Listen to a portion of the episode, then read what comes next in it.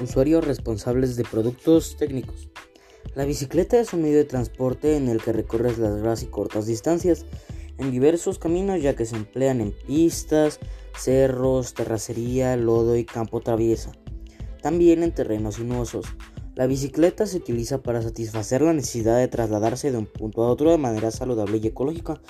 Además, el precio no se compara con el de un automóvil, por eso la bicicleta está al alcance de más consumidores. Esta no usa combustibles fósiles para su funcionamiento y son fáciles de almacenar.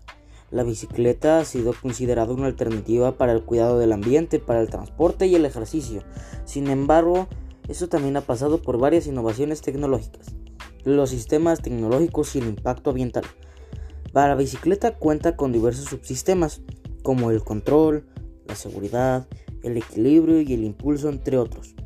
El subsistema de equilibrio tiene que ver con estructuras, compuesto por el cuadro de tubos traseros, el frontal, el asiento, la horquilla y la vía. La energía que se produce con el uso de la bicicleta va a energía potencial.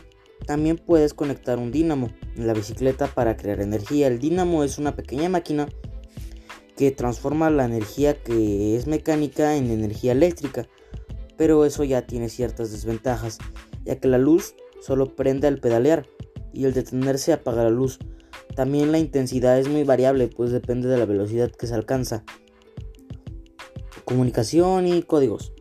Nuestra vida online abarca páginas web, aplicaciones, dispositivos inteligentes controlados por controladores de música, entre otros.